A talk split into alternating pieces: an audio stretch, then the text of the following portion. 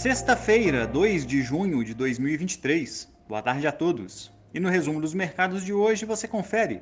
O Ibovespa subiu 1,8%, fechando aos 112.558 pontos, puxado principalmente pelo desempenho positivo dos mercados no exterior, já que os dados de produção industrial de abril vieram em queda de 0,6% na comparação mensal, mais fracos que o esperado. Como outros destaques, as ações da Suzano subiram 3,16%, impulsionadas pela notícia de que a companhia comunicou o fechamento da aquisição da totalidade das cotas detidas pela Kimberly Clark Brasil na MMC Brasil, que trabalha com linha de produtos como papel higiênico, toalhas de papel e guardanapos.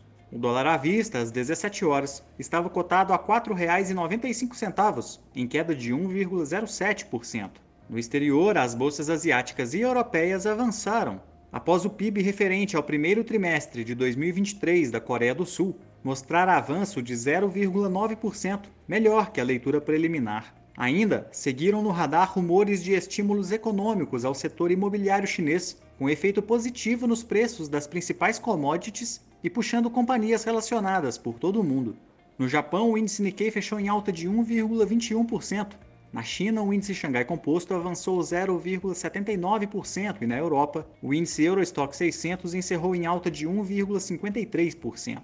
As bolsas americanas também avançaram após dados mistos no payroll de maio. O relatório de emprego evidenciou uma criação líquida de 339 mil postos de trabalho no mês, mas acompanhado de uma desaceleração dos salários e avanço do desemprego, que atingiu 3,7%. Dessa maneira, cerca de 75% do mercado passou a projetar uma manutenção de juros na próxima reunião do Federal Reserve, que, caso se concretize, poderia marcar o fim do ciclo de aperto monetário por lá.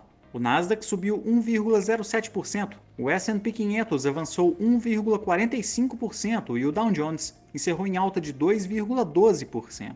Somos do time de estratégia de investimentos do BB e diariamente estaremos aqui para passar o resumo dos mercados. Uma ótima noite a todos e até a próxima!